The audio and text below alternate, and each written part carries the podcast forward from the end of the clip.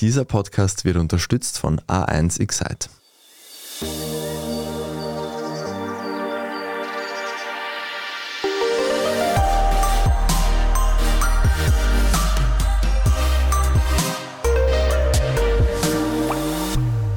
Willkommen zu Besser Leben, dem Standard-Podcast zum Glücklichwerden. Ich bin Martin Schauhuber. Und ich bin Franziska Zeudel. Und heute geht es mal wieder um etwas, das wir alle tun müssen, und zwar das Essen. Und konkret, wie wir heute auch noch einigermaßen günstig und uns gesund ernähren können. Genau, das ist ja in Zeiten von Inflation und Teuerungen, wir merken es alle, es wird irgendwie alles teurer. Und darum haben wir heute Petra Rust bei uns im Studio. Sie ist Ernährungswissenschaftlerin an der Universität Wien. Sie beschäftigt sich unter anderem mit Nachhaltigkeit in der Ernährung. Danke für Ihren Besuch bei uns im Studio.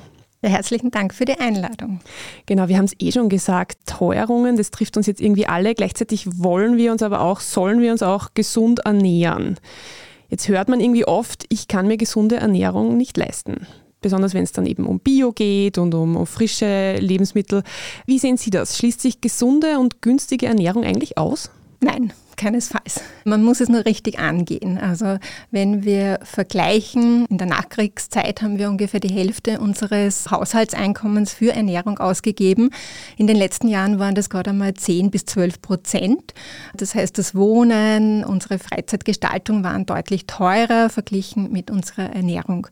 Und jetzt ist es ein bisschen brisanter. Jetzt müssen wir mehr ausgeben, aber wir sind auch gewillt, mehr auszugeben. Also die Corona-Krise hat schon auch mehr Bewusstsein erzeugt, dass gesundes Essen wichtig ist, dass es wesentlich ist im Zusammenhang mit einem gesunden Lebensstil.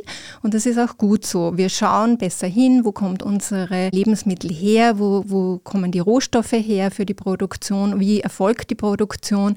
Und ja, das ist eigentlich ein sehr, sehr wünschenswerter Trend. Nichtsdestotrotz machen diese hohen Preise es nicht leicht sozusagen, die richtige Auswahl zu treffen.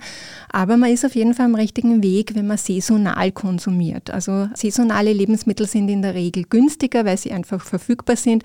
Und sie sind nicht nur günstiger, sondern sie sind in der Regel auch besonders gesund. Wir lieben alle Erdbeeren, glaube ich. Jetzt ist einfach Erdbeersaison. Jetzt kann man sie auch günstig erwerben.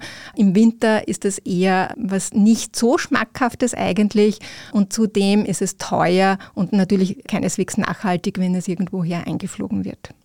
Das ist ja auch gleich ein Aspekt, der da oft ein bisschen mitschwimmt. Dieses Bio, regional ist ja oft nicht das Gleiche. Ich kann ja auch eben die Bio-Erdbeeren dann aus Schlag mich tot wo kaufen im Winter.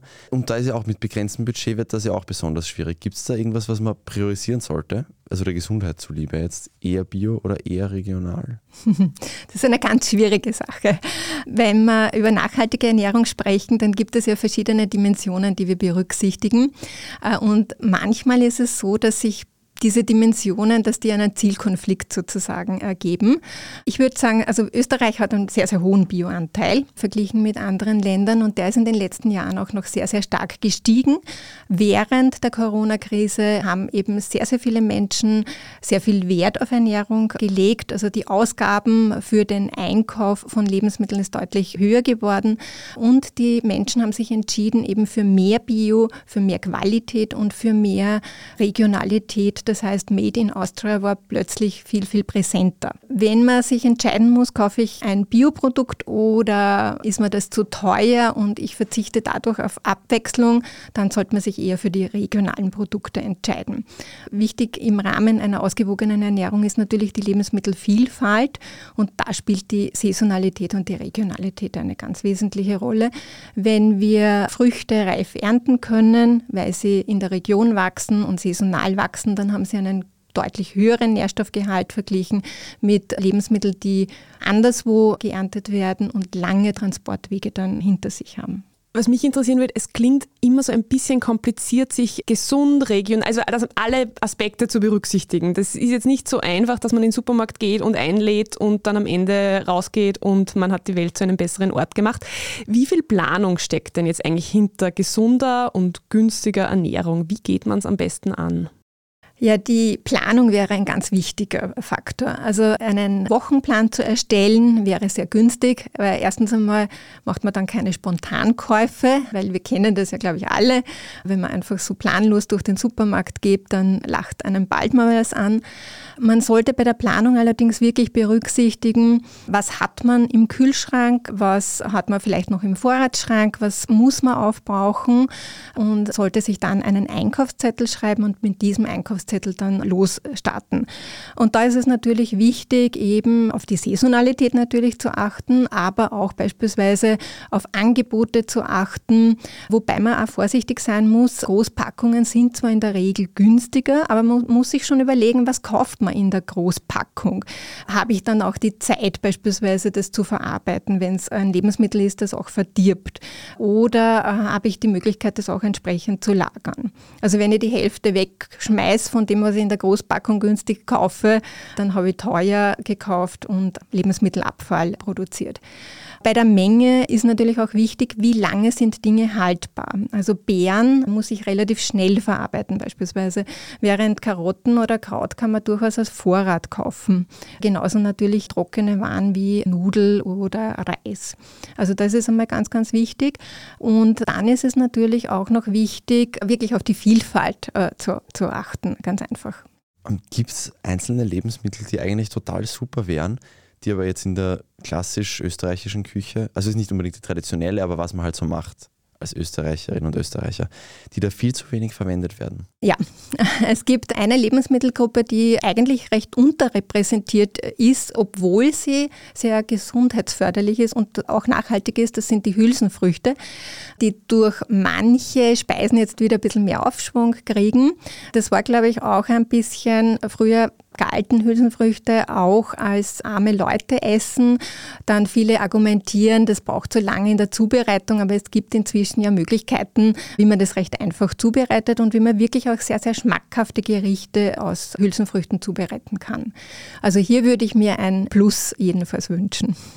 Und andere Frage, von was verwenden wir zu viel, was man eigentlich reduzieren sollten? Ich habe schon eine leise Ahnung, in welche Richtung die Antwort geht.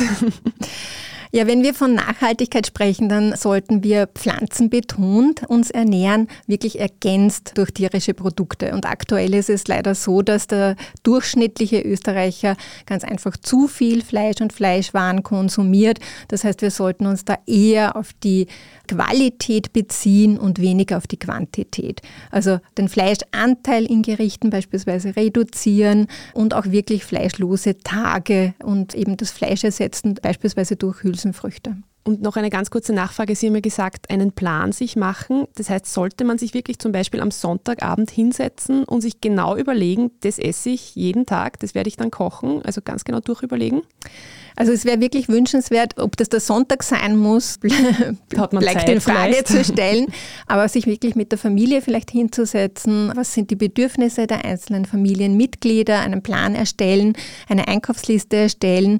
Das spart auch Zeit. Das sogenannte Meal Prep beispielsweise, also da kann man ja auch bestimmte Gerichte vorkochen und bestimmte Komponenten aus den Gerichten dann wiederverwenden. Also ich kann die Nudel einmal als Beilage beispielsweise verwenden und am nächsten Tag kann ich diese Nudel für einen Nudelsalat to go verwenden und habe sozusagen gleich einen gesundheitsförderlichen Snack.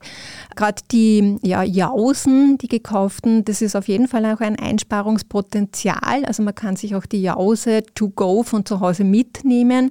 Das hat den Vorteil, dass man Geld spart und dass man auch Verpackungsmüll spart.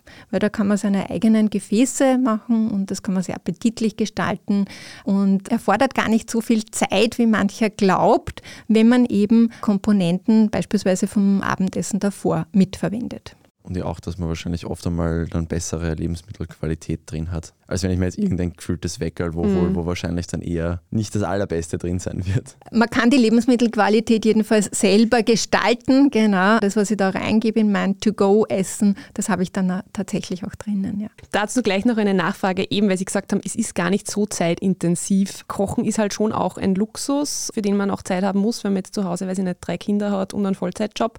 Was gibt es denn da eben für Tipps? Sie haben es jetzt schon so ein bisschen angedeutet, vorkochen zum Beispiel. Was wären da noch so Tricks? Ja, wenn es wirklich einmal schnell gehen muss, kann man natürlich auch Grundkomponenten zum Beispiel in tiefgekühlter Variante verwenden, wie Tiefkühlgemüse oder Tiefkühlobst. Oder man kann eine Pizza, also eine Grundpizza mal verwenden, die man dann beispielsweise mit Gemüse belegt. Oder man kann auch irgendeine Soße mal als Grundbasis verwenden, die man dann vielleicht ergänzt durch äh, entsprechendes Gemüse oder einen Salat einfach dazu macht. Das Feeling, wenn es dein Sommer ist. Geh raus und entdecke die Welt. Damit du das Beste aus deinem Sommer machen kannst, schenken wir dir jetzt zu den A1 Excite-Tarifen 50 Euro Bonus, Gratisaktivierung und Top-Smartphones ab 0 Euro. Wie zum Beispiel das Vivo Y52 5G mit 128 GB. Jetzt du im A1 Giganetz. Weil Sie auch vorher Meal Prepping erwähnt haben, wie ist das mit Nährstoffen und etwas drei Tage im Kühlschrank lagern oder was eingefroren haben, einen Tag oder einen Monat? Ist das verlustfrei? Kann man das guten Gewissens dann noch machen? Also die Lagerung, die ist wirklich ganz, ganz essentiell natürlich. Günstigerweise friert man Dinge, die man nicht gleich verzehrt, dann ein. Und es ist abhängig natürlich vom Lebensmittel, wie lange man das lagern kann. Es gibt Lebensmittel, die kann man durchaus längere Zeit lagern. Da ist es nur wichtig, dass man sie richtig lagert. Also beispielsweise die Tomate, die gehört nicht in den Kühlschrank, sondern die soll heraus gelagert werden. Dann hat sie das Aroma und verschimmelt auch nicht so rasch. Äh, oder Äpfel und Bananen sollte man beispielsweise nie gemeinsam lagern, weil man sonst die Reifung der Bananen fördert. Und Fisch beispielsweise ist ein ganz kritisches Lebensmittel. Also frischer Fisch, den sollte man wirklich dann gleich verzehren und sollte man nicht unbedingt tagelang im Kühlschrank lagern. Und wenn man ihn lagert, dann natürlich im kühlsten Bereich des Kühlschrankes. Also da ist schon darauf Bedacht zu nehmen. Wichtig zum Lebensmittelabfall trägt häufig aber auch das Mindesthaltbarkeitsdatum bei.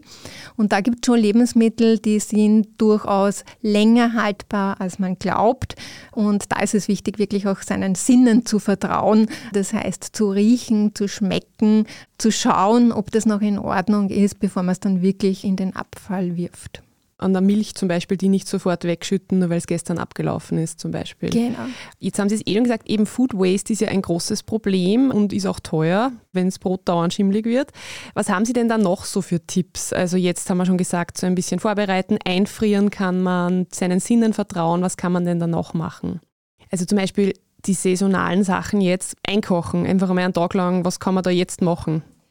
Also saisonale Produkte auf Vorrat zu bereiten, macht natürlich Sinn, weil die saisonalen Produkte eben günstiger sind. Da ist es natürlich abhängig, kann ich das lagern?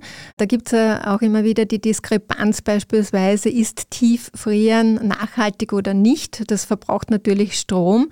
Wenn man die zeitliche Verfügbarkeit hat, dass man irgendwas einmacht, also in Gläser füllt beispielsweise, dann hat das natürlich energetische Vorteile. Da braucht man aber dann wiederum den entsprechenden Platz für die Lagerung. Aber es ist sehr nützlich, weil das ist natürlich dann für Zeiten, wo man weniger Zeit verfügbar hat, greift man dann einfach zu diesem Glas und hat wirklich eine gesunde Mahlzeit parat. Was wäre das zum Beispiel? Was wäre da jetzt gerade aktuell zum Einmachen? Also jetzt könnte man natürlich dann beginnen mit Kompotten, mit Marmeladen, aber natürlich auch mit Gemüse, das man einfach in Gläser legt und dann verfügbar hat. Also Bohnen beispielsweise oder Fisolen eignen sich da sehr, sehr gut. Da braucht braucht man dann nur mehr das Glas öffnen, eine gute Soße dazu machen und hat einen hervorragenden Eintopf.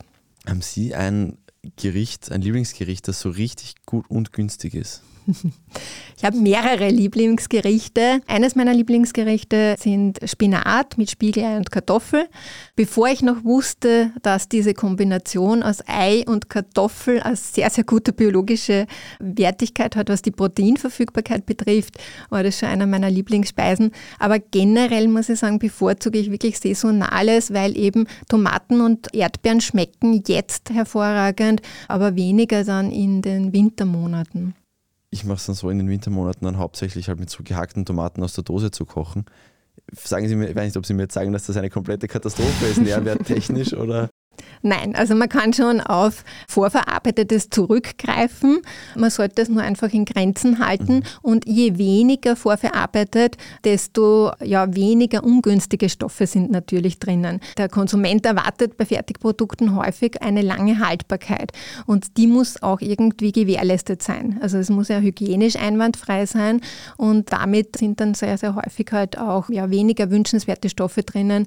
Meist sind die Produkte sehr, sehr stark gesalzen auch oder haben, wenn es sich um tierische Produkte handelt, dann auch einen hohen Anteil an gesättigten Fettsäuren und da wollen wir eher zurück. Und Sie haben es jetzt schon kurz angedeutet, man kann ja Lebensmittel ganz smart kombinieren, um möglichst viel rauszukriegen. Jetzt haben Sie schon gesagt, mit Ei und Kartoffel, glaube ich. Was gibt es denn da noch so für Möglichkeiten, wie man seine Ernährung ein bisschen optimieren kann?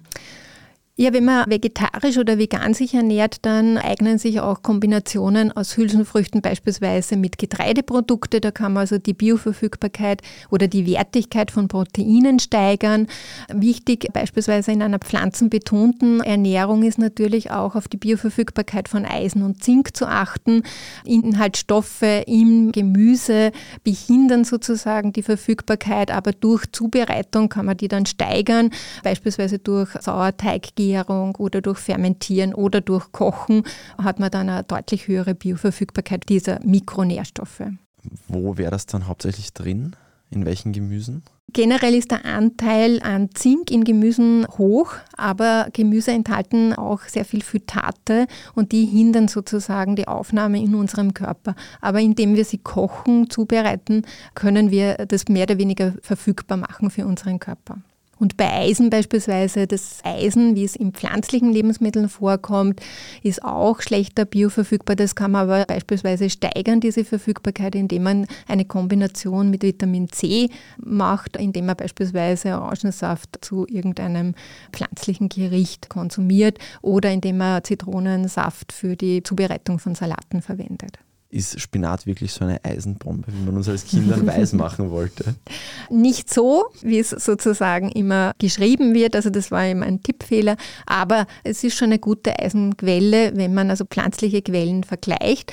Da wird immer die Petersilie auch genannt. Da muss man schon natürlich sagen, Petersilie isst man wahrscheinlich nicht in diesen Mengen, wie man zum Beispiel dann Spinat konsumiert. Puh, also ja. da muss man auch die Menge mit berücksichtigen. Genau. Grundsätzlich, wenn man die Zeit hat, zahlt es sich wahrscheinlich aus, dass man nicht nur in den Supermarkt Supermarkt ums Eck geht einkaufen, sondern ein bisschen herumschaut und auf Märkten geht, oder? Also was empfehlen Sie da? Wie machen Sie das? Genau, also regionale und saisonale Lebensmittel findet man günstig auch auf Märkten. Und ich glaube, Wien ist da ja wirklich ein Paradebeispiel. Wir haben fast überall quasi ums Eck so einen Markt. Manche zwar nur zum Wochenende, aber das ist natürlich eine gute Möglichkeit auch regional und günstig einzukaufen. Ich bei Märkten manchmal schwer zu erkennen, was da jetzt wirklich gerade frisch vom Bauern geliefert wurde und was trotzdem in Containerschiff herkommen ist eigentlich. Haben Sie Tipps, wie ich das erkennen kann? Weil oft, es steht ja eigentlich in den seltensten Fällen wirklich dann die Herkunft dort. Naja, Nachfragen. Es gibt so keine Paraderegel dafür, aber Nachfragen. An manchen Stellen stehen ja dann wirklich auch noch die Produzenten selber und denen kann man wahrscheinlich am meisten trauen. Ähm, wenn Sie sich irgendein teures Lebensmittel wünschen könnten, das der Staat jetzt total subventioniert, so dass sich jetzt jeder und jeder leisten kann und dreimal im Monat verkocht, was wäre das für ein Lebensmittel? Ich würde es nicht beschränken auf ein Lebensmittel, sondern ich würde sagen Gemüse, weil jeder von uns mag andere Gemüsesorten. Ich bin zum Beispiel ein Liebhaber von bitteren Gemüsen. Das ist aber nicht jedermanns Geschmack und damit sozusagen wirklich jeder was davon hat, würde ich Gemüse subventionieren. Also im Endeffekt kann man sagen, man könnte mit gesunder und günstiger Ernährung vielleicht sogar das Klima retten, wenn man es jetzt gescheit angeht, oder? Ja, also es wäre gut, das Bewusstsein, das jetzt nach der Krise und auch durch den Krieg entstanden ist, wirklich in die Zukunft zu tragen. Es wäre vielleicht wichtig, wirklich in Ernährungsbildung zu investieren.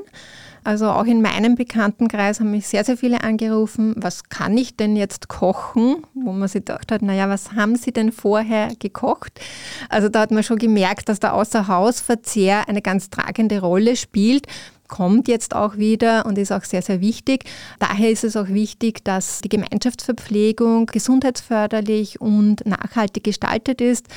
Viele von uns essen ein Drittel der Energie in der Gemeinschaftsverpflegung. Das heißt, wenn das einmal schon günstig gestaltet ist, dann trägt das natürlich schon sehr viel bei für unsere Gesundheit, aber auch für unser Klima. Ja, und ansonsten wirklich also regional, saisonal essen ist auf jeden Fall gut für Klima und Gesundheit und natürlich vielleicht auch für die Arbeitsbedingungen, die aktuell vielleicht noch vorherrschen und das Tierwohl, das uns ja auch allen am Herzen liegt. Also es hängt alles zusammen. Jedenfalls. Wenn jetzt Menschen, und ich kenne einige davon, anfangen wirklich zum ersten Mal so richtig seit sie angefangen haben zu arbeiten, wieder aufs Geld zu schauen beim Einkaufen und jetzt wirklich bewusst versuchen, günstiger einzukaufen. Gibt es da außer diesen Großpackungen, die dann zur Hälfte schlecht werden, gibt es da noch Fehler, die Sie vielleicht auch erleben, wenn Sie durch einen Supermarkt gehen, die jetzt verbreitet sind?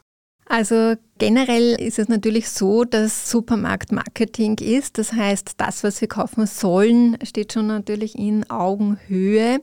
Das heißt, es lohnt sich auch einmal nach unten oder nach oben zu schauen und äh, Preisvergleiche anzustellen, nach Alternativen möglicherweise Ausschau zu halten. Und man kann sich gewisse Dinge auch selbst zubereiten, relativ einfach. Also es muss nicht unbedingt immer das Fruchtjoghurt sein, sondern es kann beispielsweise auch ein Naturjoghurt sein, das man dann selbst mit saisonalen Früchten anreichert.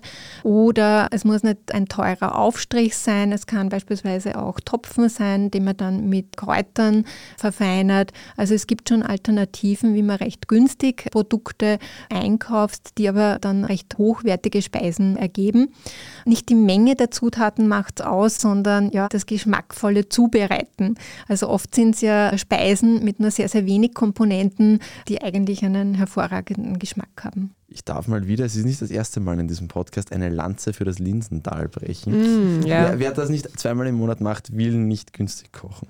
Ja, also Hülsenfrüchte sind generell günstig und wenn man weiß, wie man sie zubereitet, dann kann man da sehr, sehr viele Variationen beispielsweise herstellen und kann man auf Vorrat kaufen beispielsweise. Das heißt, hier kann man auch Aktionen gut nutzen, weil also Tomaten in der Dose oder Hülsenfrüchte in der Dose kann man natürlich relativ einfach kaufen. Ich habe total viel Neues von Ihnen jetzt gelernt. Eigentlich bräuchten wir alle ein bisschen mehr Kompetenz in puncto Ernährung, oder? Das ist wahrscheinlich ein großes Problem. Genau. Also ich würde dafür plädieren, dass wir Ernährungsbildung in der Schule verpflichtend haben, damit sozusagen Kinder schon lernen, was Lebensmittel können, wie Lebensmittel auch produziert werden. Denn wenn ich nicht weiß über den Umgang mit Lebensmitteln, woher sie kommen, was ich daraus machen kann, dann fällt mir die Einschätzung beispielsweise von Preisen, aber auch natürlich von dem, was kann ich damit eigentlich tun, viel, viel schwieriger. Und diese Kompetenz kann man optimalerweise im Kindesalter schon erwerben. Kinder sind extrem neugierig, die wollen wissen, woher kommt denn das Popcorn beispielsweise und die interessieren sich für die Geschmäcker der unterschiedlichen Farben des Paprikas. Ich glaube, gerade in Erwachsenenkreisen ist ja dann in Österreich tatsächlich auch oft so, dass Ernährungsbildung was Böses ist und was aus ideologischen Gründen dann sogar fast abgelehnt wird ab einem gewissen Zeitpunkt, weil es einem halt nicht das sagt, was man jetzt gerade macht kommt mir äh, wirklich ein bisschen vor. Also genau wie dieses Thema, wenn wir einen Artikel haben, wo halt ja drin steht, ja, vegane Ernährung wäre besser für den Planeten, dann brennt natürlich jedes Mal das Forum, weil die Menschen wahnsinnig Hass sind, weil sie halt schon eher weniger Fleisch essen sollten vielleicht.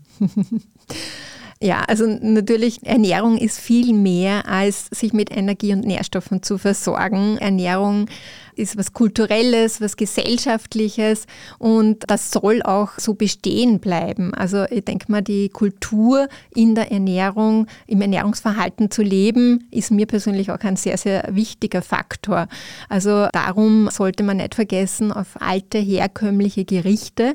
Aber man kann natürlich, ja, so Hausmannskost war nicht immer fleischbetont. Also es gibt auch typische Hausmannskost, wo kein Fleisch drinnen war. Also Linsen mit Semmel Semmelknödel war im Prinzip auch ein vegetarisches Gericht, nur wurde es damals halt nicht so bezeichnet. Also vielleicht liegt es auch daran, dass wir ja pflanzenbetonte Kost schlecht kommunizieren und sich der Konsument dadurch bevormundet fühlt. Also es wäre vielleicht sinnvoller, wirklich die Komponenten in einem Gericht, in einer Speise zu betonen, die besonders wertvoll sind. Also wenn ein Gericht, was nicht, sonnengereifte Tomaten beinhaltet, dass man dann Bezug nimmt auf diese und nicht sagt, eine vegetarische Pastasauce. Krautfleckerl, ein Klassiker, der oft vegetarisch und manchmal sogar vegan ist. Und die Leute wissen es nicht einmal. Genau. Und das ist eine wirklich hervorragende Speise, die man auch in wirklich kürzester Zeit und preisgünstig zubereiten kann. Und auch super auch vorbereiten. Ja. Eines meiner Lieblingsgerichte. Auch eines meiner Lieblingsgerichte. Ich schweige. Kein Fan? Nicht so. Da gibt es zwei Lager. Bleib, bleib beim Linsendahl, Martin, das passt eh auch. In drei Worten, was jetzt, so lange ist der Podcast nicht, aber vielleicht trotzdem, was man sich so mitnehmen sollte, in zwei, drei, vier Worten, wie man sich ernähren sollte, was wäre das? Abwechslungsreich, das heißt vielfältig und pflanzenbetont. Das klingt ja jetzt gar nicht mal so kompliziert. Ich glaube, das können wir beide umsetzen. Sollte gehen. Und Sie zu Hause vielleicht auch. Frau Rust, vielen herzlichen Dank für Ihren Besuch bei uns im Studio. Dankeschön. Gerne. Und wir haben jetzt eine kleine Sommerpause. Im Juli wird es jede Woche ein Replay geben. Das kennt man vielleicht schon aus dem Februar, glaube ich, was. Ein kleines Best-of von Folgen, die viele von unseren Hörerinnen und Hörern vielleicht verpasst haben, weil sie schon sehr, sehr alt sind.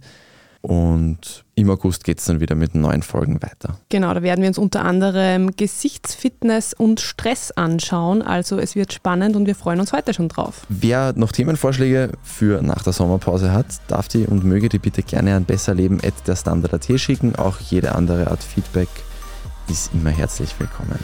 Genau, und wer uns abonnieren möchte, das geht auf jeder Podcast-Plattform und wir freuen uns natürlich auch über eine 5-Sterne-Bewertung. Das war Besser Leben, der Standard-Podcast zum Glücklichwerden. Ich bin Franziska Zoedel. Ich bin Martin Schauhuber. Und produziert wurde die Folge von Antonia Raut.